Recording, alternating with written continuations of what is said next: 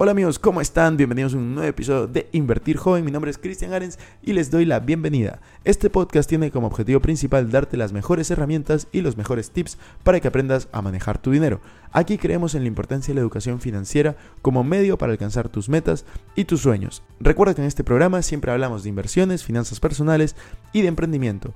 La frase de este podcast es el dinero es un excelente esclavo, pero un pésimo amo. Aquí van a aprender a hacer que el dinero trabaje para ti, para que tú puedas tener más tiempo y energía en hacer las cosas que realmente te gustan y te apasionan.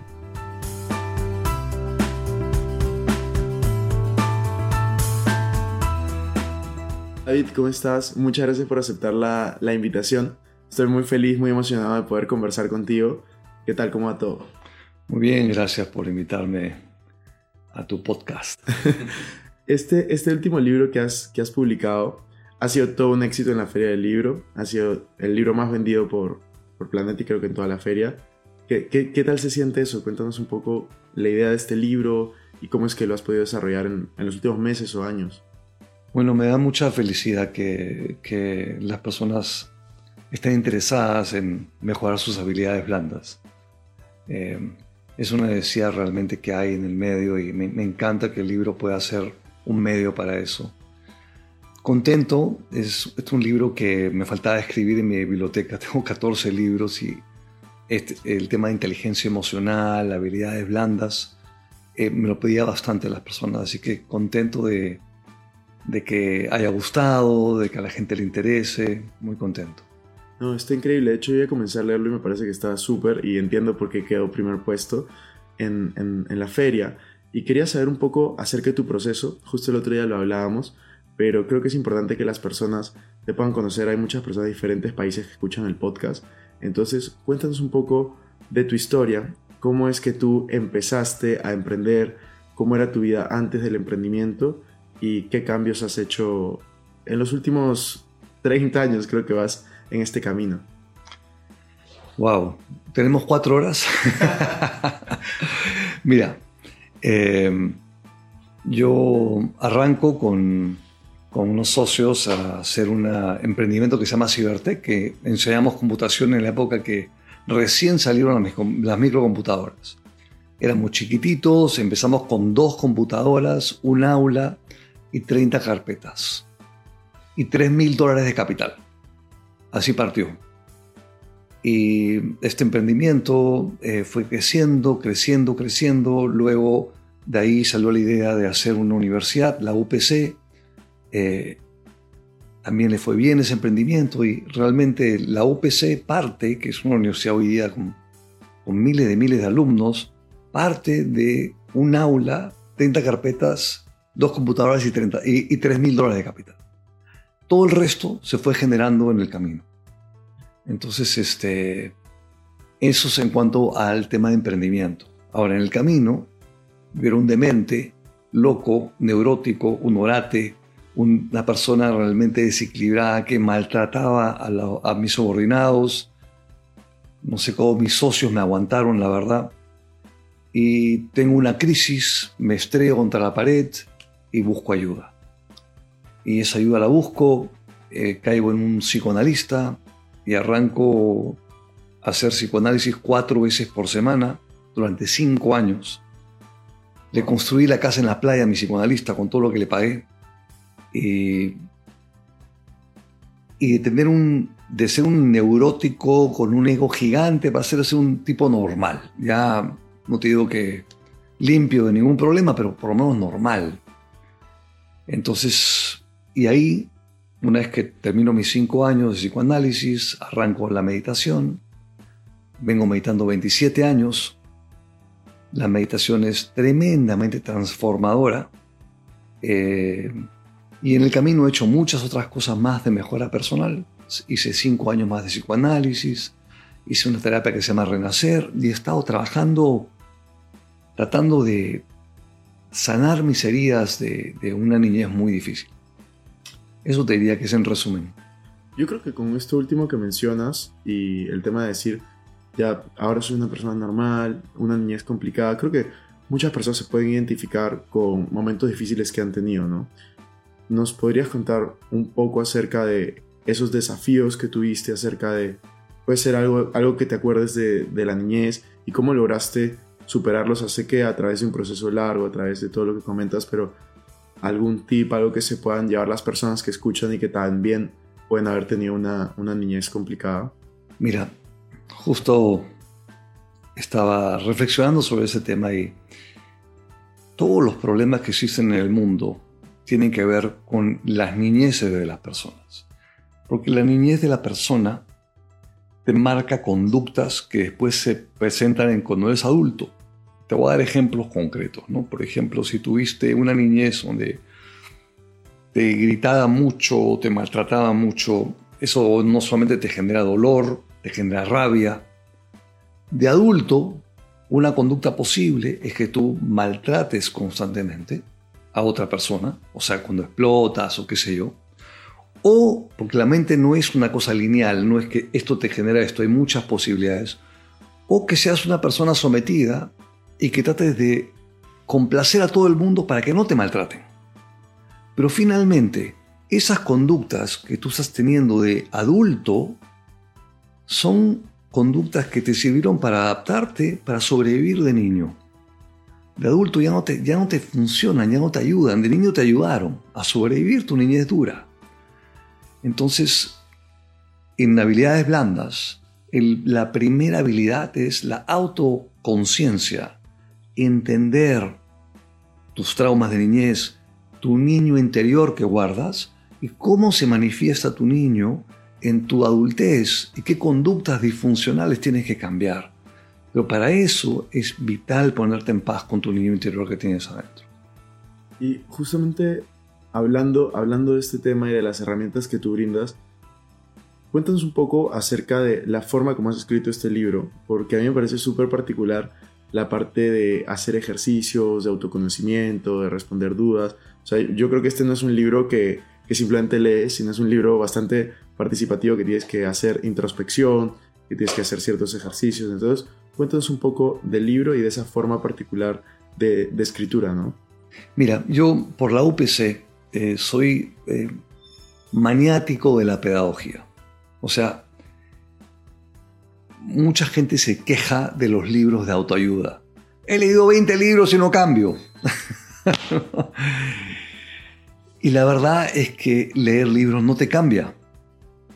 Porque lo que tú lees te retienes el 10% o menos. Lo que te cambia es aplicar el conocimiento. Entonces, en todos mis libros, no solamente en este, yo tengo, o sea, mi, mi, pasión es que la gente lea un libro y cambie algunas conductas en su vida que lo haga mejor persona.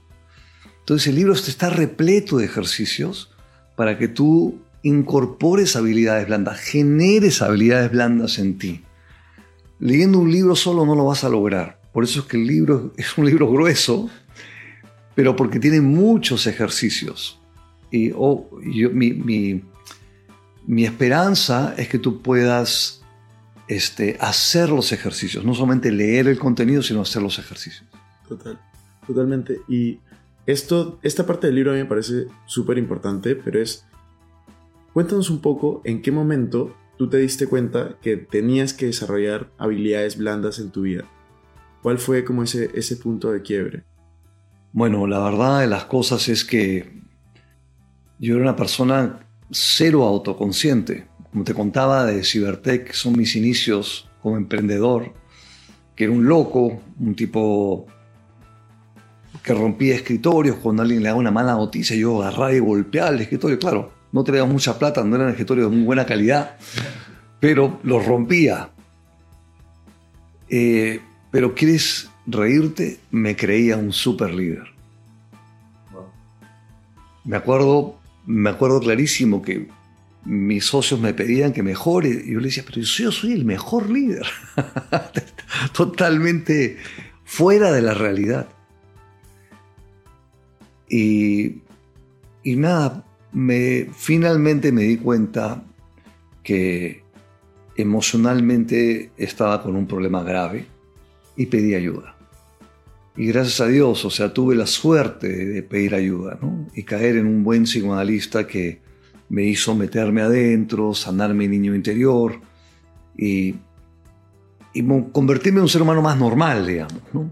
Para empezar. Y justamente esto que mencionas, de, a mí me parece súper interesante porque yo lo relaciono mucho también conmigo y con personas que yo veo en mi vida y es muchas veces nos pasa que como personas tenemos una cierta caja de herramientas y muchas veces solo tenemos una herramienta y lo intentamos utilizar para solucionar todo lo que tenemos. Entonces yo veo que en este libro también tú intentas dar más herramientas a las personas para que reaccionen de distintas maneras. ¿Cómo es que una persona puede, en esta analogía, tener más herramientas en su vida? No, o sea, por ejemplo, si es una persona que de niño veía que le gritaban y esa era su forma de defenderse, y cuando crece ve que esa es la única forma de actuar, gritando o atacando a otras personas, ¿cómo es que esta misma persona puede desarrollar más herramientas aparte del grito o aparte de la violencia, por así decirlo de alguna manera? Bueno, en el libro doy muchas herramientas y, doy herramientas de todo tipo. Eh, y te doy, por ejemplo, una. De hecho, todos nos vemos gatillados por los eventos que pasan alrededor nuestro. Y tú, a ti te gatillan algunas cosas, a mí me gatillan otras. Por ejemplo, hay gente que si le mienten, si le mienten, se le sale monstruo. Hay gente que si ve una injusticia, se le sale el monstruo. Hay gente que si ve una falta de respeto, se le sale el monstruo. ¿Por qué cada uno es distinto? Porque los gatilladores tienen que ver con lo que te pasó de niño si uno de tus padres te mentía todo el tiempo, por ejemplo, generaste mucha rabia contra la mentira. Alguien te miente hoy y no reaccionas. Tu adulto no reacciona, reacciona tu niño. Entonces, ¿qué hacer? O sea, ¿qué hacer para, para debilitar ese botón caliente? Bueno, meterte hacia adentro.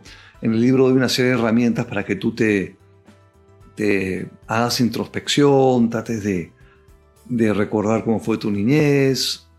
Eh, esa es una herramienta. Otra herramienta es etiquetar emociones. Y esta es una técnica maravillosa que está probado. Si tú, en el momento que empiezas a ser consciente cuando la emoción está fuerte en ti, le das el nombre. Si tienes indignación fuerte o frustración fuerte, y tú te dices a ti mismo, estoy sintiendo frustración, estoy sintiendo rabia, estoy sintiendo rabia, la rabia se va. Si tú le das nombre a la emoción, la emoción se va. No para siempre, dos, tres minutos. Lo suficiente para no reaccionar en ese momento. Ese es un ejemplo. Otra herramienta importantísima que te transforma como persona es la meditación.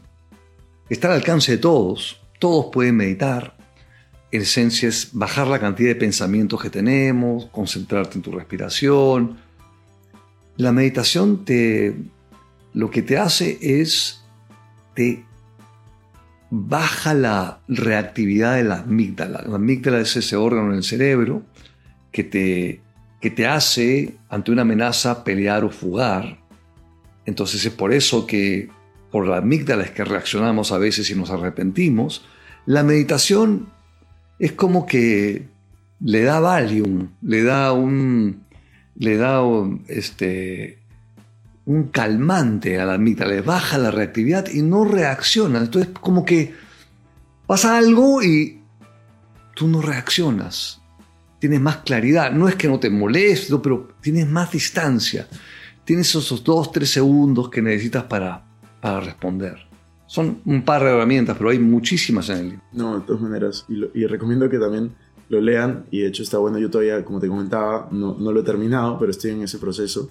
Ya leyéndolo y ahora quería preguntarte un poco, el otro día lo conversábamos en el, en el live que hicimos, pero para mí es súper importante conocer un poco tus hábitos, lo que haces día a día, compartirlo con las personas que nos escuchan ahora. Entonces, no sé si quieres comentarnos un poco de cuáles consideras que son tus, tus principales hábitos en tu día a día.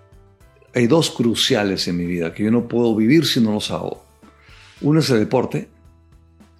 Y el, deporte, el movimiento, en el caso mío yo hago pesas eh, pesas y un poco de cardio. Eh, el deporte te trae bienestar, te trae tranquilidad, te baja la ansiedad, te mantiene joven, este, tener musculatura, uno empieza a perder, tú, no tienes ese problema, pero a partir de los 40 pierdes músculo todos los años. Entonces, este, si quieres tener una, una vejez digna es fundamental hacer deporte. Fundamental. Y para tu tranquilidad emocional, mental. Deporte es crucial. Y lo otro que es crucial y de vida muerto para mí es la meditación. Eh, trato de meditar entre una, una hora y dos horas al día. Y eso es lo que me mantiene conectado con mi propósito en la vida, me mantiene, me da claridad, la meditación te baja la ansiedad, te, también te, te da mucha felicidad, la verdad. La meditación te da una sensación de felicidad que te acompaña todo el día. Entonces es una maravilla. Y lo tercero es la alimentación saludable. Y la verdad es que no como nada de frituras, eh, carbohidratos muy bajo, más proteína, comida con más, con más bajo índice glicémico, en otras palabras, comida que se convierte más lentamente en glucosa en la sangre. Y eso lo que te da es mayor disciplina. Han investigado mucho la disciplina, porque hay gente más disciplinada que otras. La gente que come comida con bajo índice glicémico tiene mucho más disciplina porque la disciplina tiene que ver con la glucosa. Y come, cuando comes baja, bajo índice glicémico, comes una comida, se va convirtiendo lentamente en azúcar, te da glucosa y te da esa fuerza para tener la disciplina. Pero si tú comes, por ejemplo, una hamburguesa llena de grasa, llena de pan, se te sube la glucosa fuertísimo y tu páncreas con la insulina te la baja y te quedaste sin glucosa. Entonces es por eso que esos vaivenes te, quitan la posibilidad de tener disciplina. Entonces la comida es fundamental. Comida con bajo índice glicémico. Tú, sabes que yo justo hace poco, hace como un año, un año y medio, comencé a preocuparme bastante por mi alimentación a raíz de que dos amigos nutricionistas se quedaron en mi casa en Madrid y ahí comencé a ver cómo ellos comían y cómo yo comía. Me cuenta que tenía un problema y comencé a mejorar muchísimo. Y sí que es verdad, o sea, para mí, por ejemplo, ese hábito, de alimentación saludable, a mí me ha marcado muchísimo. Y yo como similar a lo que dices, aumento proteínas, intento comer más fibra, menos carbohidratos y siento que tengo más energía para hacer más cosas. Ahora, dado que, no quiero que la charla vaya por, por, la alimentación, habías mencionado la palabra de propósito de vida, de que tú sigues tu propósito de vida. Hay muchas personas que nos pueden estar escuchando y que se deben de preguntar dos cosas. Uno, ¿cuál es ese propósito de vida? Y ya lo mencionaste, pero vamos a, a ponerlo claro. Y la número dos es cómo encuentras un propósito de vida. Porque hay muchas personas que nos pueden escuchar decir, yo quisiera tener un propósito de vida, pero no sé cómo encontrarlo, cómo desarrollarlo. Ok. Eh, yo tomo mi propósito de una organización que se llama Brahma Kumaris, donde todos tienen el mismo propósito, pero me encantó y me sentí muy identificado, que es mi propósito es cambiar personalmente para inspirar a otros a cambiar. Eso significa que yo tengo que, para cambiar personalmente, tengo que estar estudiando, tengo que estar haciendo justamente aprendiendo, viviendo lo que aprendo para cambiar personalmente. Tengo que, por ejemplo, este libro, todo lo que dice en ese libro yo lo aplico a nivel personal. Todo lo que yo dicto, todo lo que escribo yo lo aplico a nivel personal porque mi propósito es cambiar, ser una mejor persona, eh, ser una persona más feliz, ser una persona más equilibrada.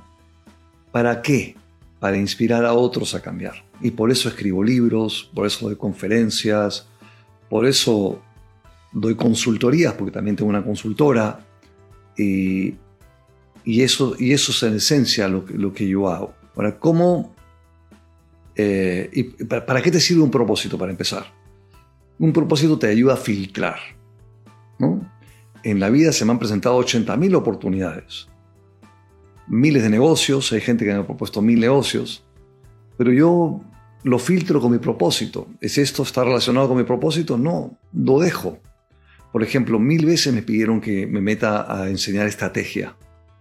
David, necesitamos que nos ayudes con el plan estratégico de la empresa. No es mi propósito. Mi tema no es estrategia de empresa. Mi tema tiene que ver con con el cambio de las personas, eh, con el cambio de las organizaciones también, pero el cambio de la cultura, que vendría a ser la personalidad de la organización. ¿Entiendes? Entonces, eh, oye, David, este negocio, no sé qué, no, me, no me interesa, me interesa estar centrado, es, mi filtro, mi propósito, porque me hace muy feliz trabajar en mi propósito. Ahora, ¿cómo lo encuentras? Lo, primero que tienes que entender son cuáles son tus talentos, en qué eres bueno, porque tu propósito tiene que estar relacionado a tus talentos, a lo que tú aportas a la vida, a lo que tú traes a la vida.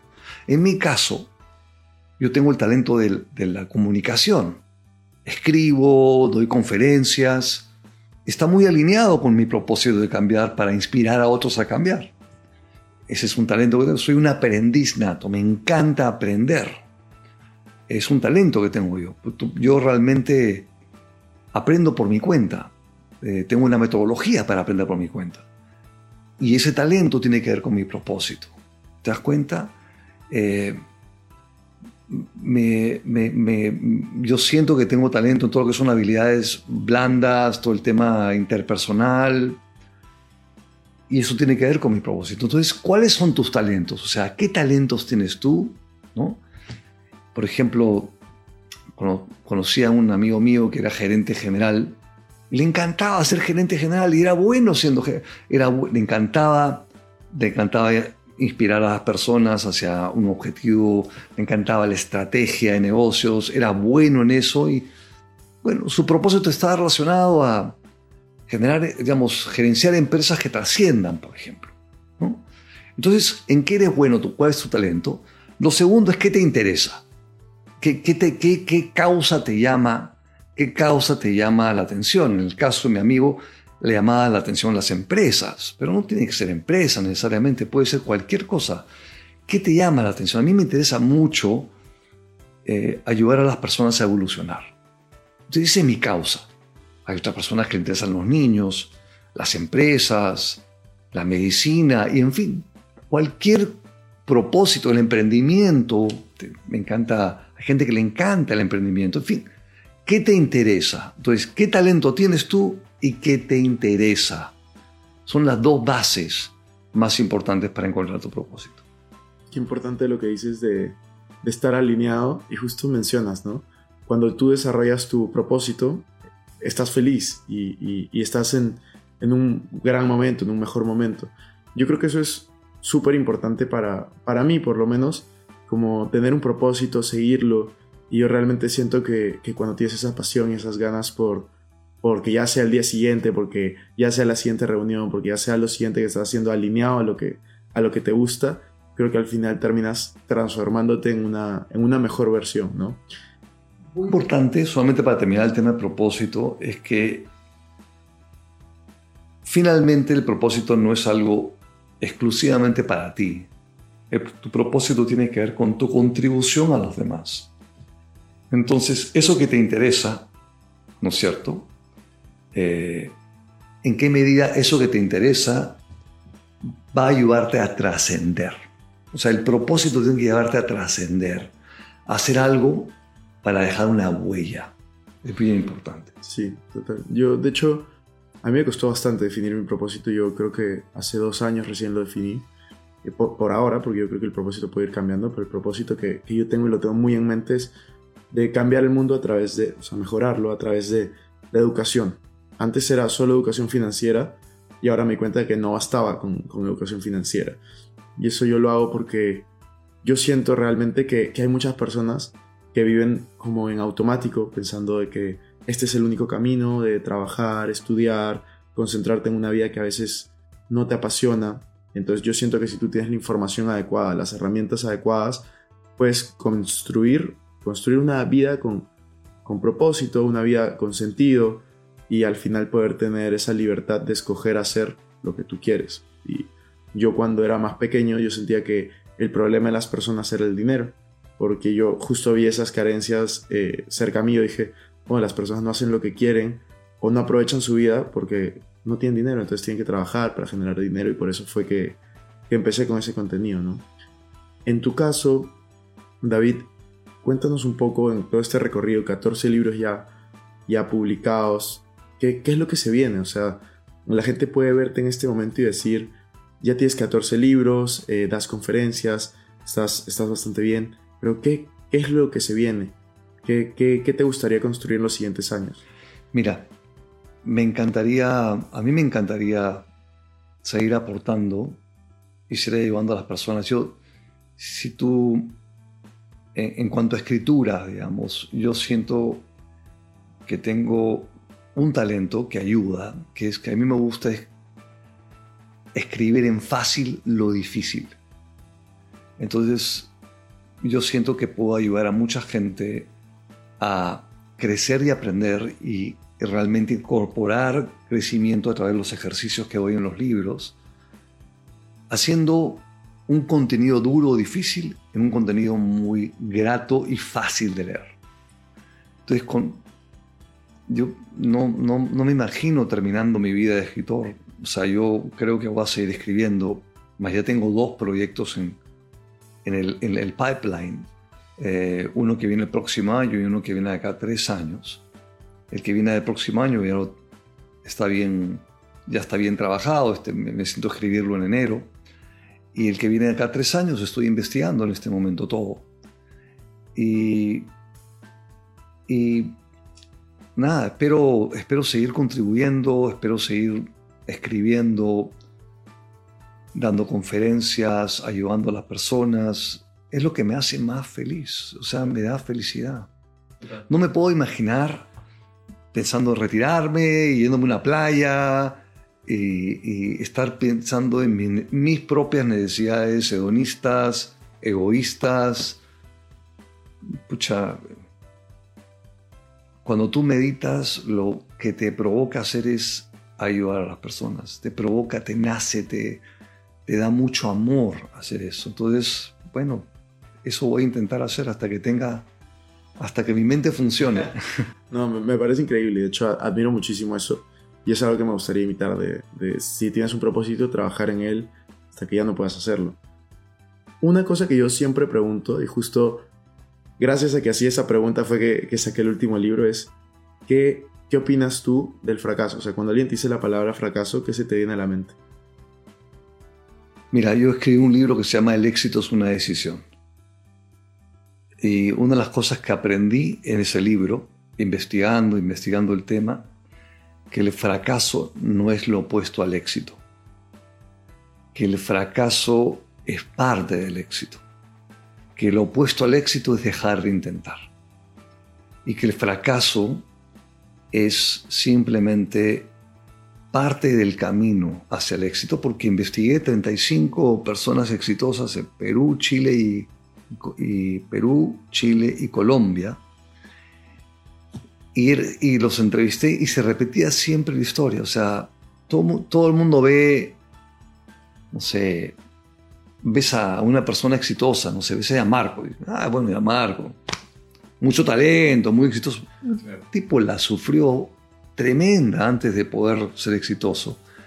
Ves a cualquier persona, todo, o sea, hay excepciones sin lugar a dudas, pero la mayoría ha fracasado su camino al éxito, ha tenido fracasos tremendos para llegar a donde están.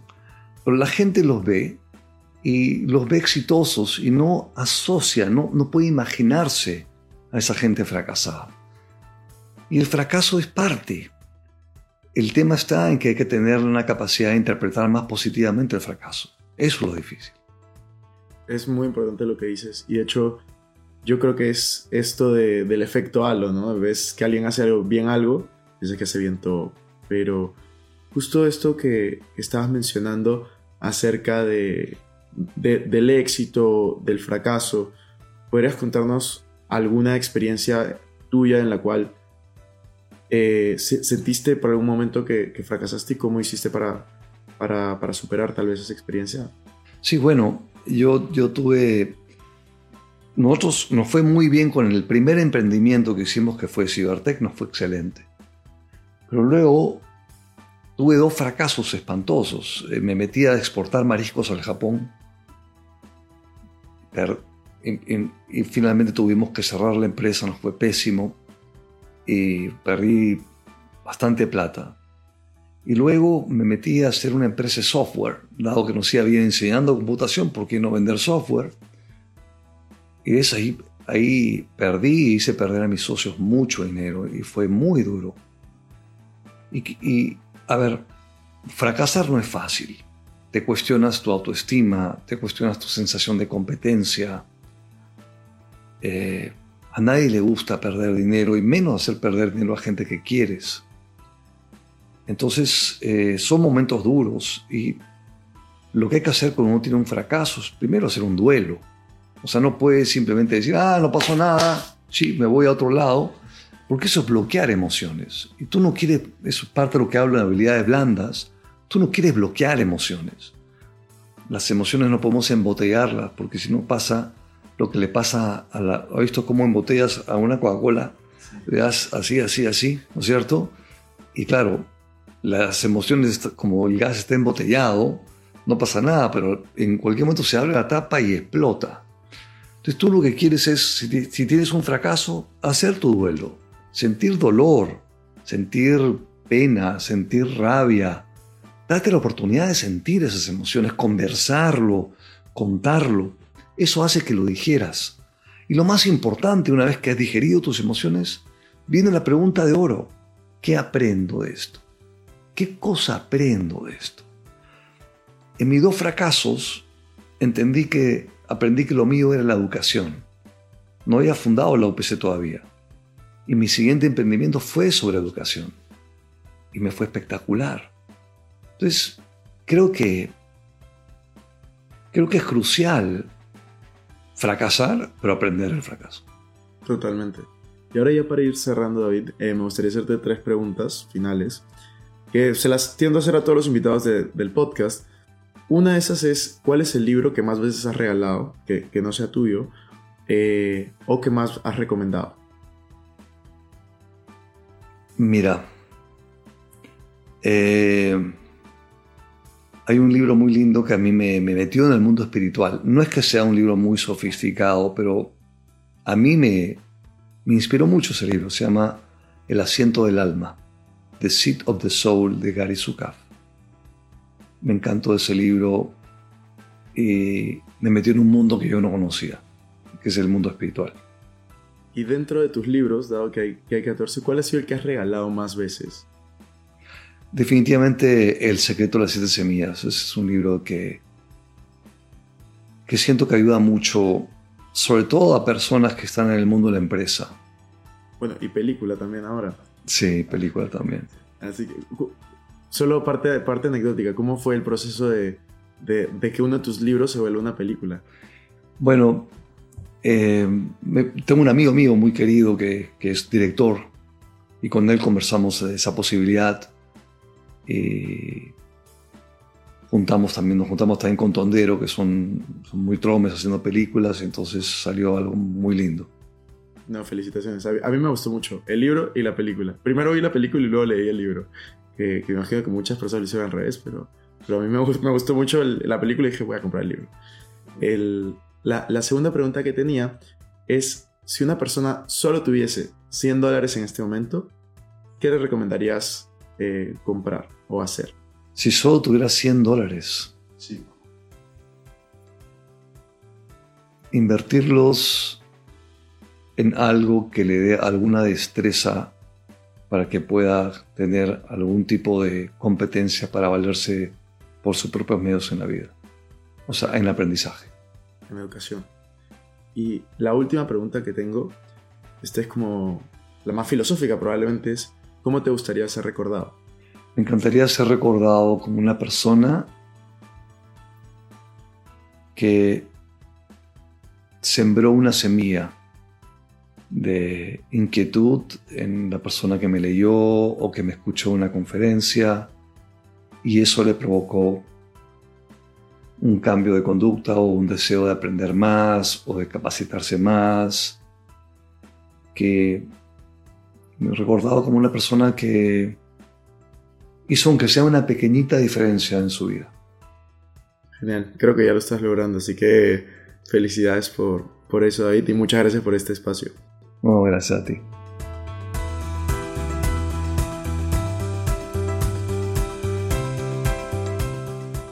Bueno amigos, eso fue todo por este episodio. No me quiero ir sin antes invitarte a que te suscribas a mi canal de YouTube. Me puedes encontrar como Cristian Arens. También de que me sigas en Instagram y TikTok como Arens Cristian y que te unas a los grupos gratuitos que van a estar en la descripción. No te olvides también visitar nuestra página web invertirjoven.com donde encontrarás artículos de finanzas personales, inversiones y emprendimiento. Si nos estás escuchando desde Spotify, no olvides ponerle follow para no perderte ningún episodio. Y si estás en iTunes, ponle 5 estrellas y deja tu comentario. Sería que puedas compartir este episodio para ayudar a más personas. Gracias por estar aquí, conmigo es hasta la próxima semana y recuerda que la frase de este programa es el dinero es un excelente esclavo, pero un pésimo amo. Hasta la próxima.